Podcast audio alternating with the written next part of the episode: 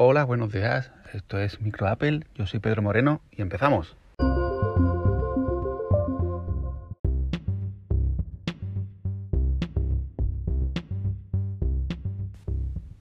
Bueno, para empezar, un par de noticias del día de ayer.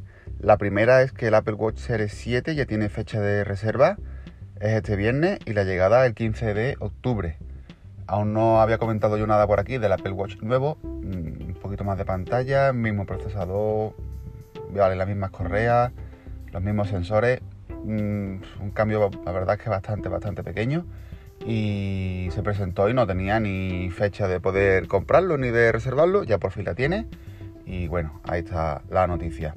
La siguiente noticia es que ayer por la tarde, la verdad es que la tuvimos bastante distraída y entretenida y yo diría que en mi caso, por ejemplo, divertida.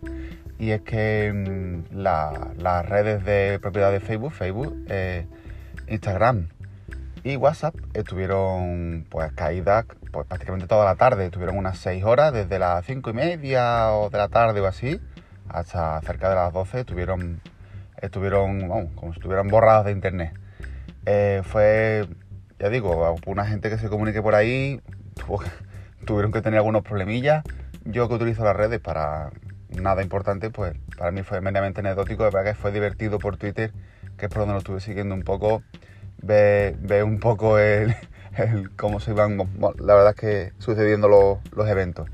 Ya, ya, está solucionado, por lo visto tocaron ahí en un router o unos routers cosas que no deberían y ya dice que han aprendido la lección y que, bueno, que sienten que haya estado caído. Pero bueno, ahí queda la, la cosa. Y bien, el tema que venía a hablar de hoy, que yo tenía ahí apuntado, era hablar de las extensiones de Safari en iOS, en los sistemas operativos de los móviles y el iPad. Eh, por alguna cosa en concreta, ahora lo comento. Bien, ¿qué son las extensiones de Safari? Pues mira, son pequeños complementos que se instalan en, el navegador, en Safari en este caso, para añadir funciones nuevas o mm, extender, nunca mejor dicho, por eso son extensiones, funciones que ya trae. Eh, ¿Por qué venía comentando esto?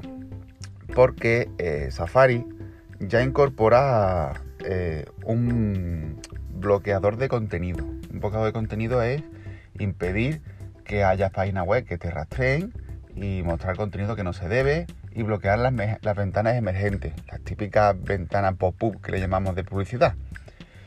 ¿Qué pasa? Que, por ejemplo, si entramos en una página web de un periódico, por ejemplo El País o El Mundo o el Marca, por ejemplo, que se utiliza mucho, sí es verdad que tiene muchísima publicidad. Tiene muchos banners de publicidad, tanto a los lados como arriba, como insertado entre las noticias. Y la verdad es que emborrona mucho lo que es la página web. Y eh, si, por ejemplo, estamos navegando por datos móviles, pues son datos que, está consumiendo, aunque ya hoy en día con las tarifas de hoy no es tan preocupante, pero sí que hace que vaya la página web más lenta porque tiene más datos. Eh, hay extensiones que se pueden instalar para impedir que carguen esta publicidad. ¿Dónde se pueden buscar estas extensiones? ¿Y dónde se instalan y cómo se hace? Pues bien, si nos vamos a ajuste, nos vamos a Safari y nos vamos a extensiones, ahí tenemos un botón que nos indica eh, que si no hay extensión instalada o en este caso si tenemos instalada alguna y le damos a más extensiones. Ahí nos abrirá la App Store en el apartado de extensiones de Safari. Eh, lo que comentabas de los bloqueadores de contenido tienen su apartado especial. Ahí podemos ver que tenemos más extensiones. Tenemos, por ejemplo, One Password, que es para un gestor de contraseña, que las guarda, nos sugiere contraseña. Tenemos otro que es una lista para hacer listas de la compra por ahí. La verdad que tiene muchas utilidades, podemos investigar un poquito si no las conocíamos y la verdad que son interesantes. Ya digo, esto existía en el Safari eh, de la versión de escritorio, la versión de Mac, pero en iOS lo incorporaron relativamente hace poco tiempo y la verdad que son bastante útiles. Como bloqueadores de contenido mm, hay de pago, hay gratuitas, hay algunas que funcionan mejor, otras que funcionan peor. Yo he probado un par de ellas y me quedo por ahora con AdGuard el icono es blanco con un iconito verde, un escudo verde, con un tic. Mm, ¿Qué si funciona? Pues mira, una vez que le demos a ir a obtener y esté instalada, nos vamos otra vez a ajuste eh, Safari y extensiones y nos aparecerá la extensión que tenemos instalada. Ahí tenemos que eh, marcarle, además nos dice los pasos de que tenemos que darle, digamos, permisos a Safari para que, eh, a esa extensión, perdón, para que pueda administrar Safari el tema de, la, de bloquear contenido.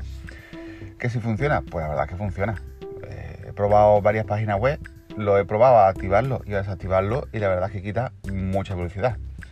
He estado cotilleando que aún no lo he mirado a fondo, pero hay incluso hasta bloqueadores de contenido que sirven para eh, bloquear los anuncios en YouTube, en la versión web, porque en la versión, la aplicación de eh, móvil es independiente y ahí no se puede bloquear, pero que yo sepa. Pero en, la, versión web sí que se pueden bloquear eh, los anuncios. Tengo que cotillearlo, ver si que es verdad que funciona, pero la verdad que puede ser interesante. Y, nada, la verdad que merece la pena echarle un vistazo. La verdad que mm, van las páginas web más rapidita y sobre todo no nos saturamos con tanta publicidad. Y nada más, me despido esta mañana, muchas gracias por escucharme, chao, chao.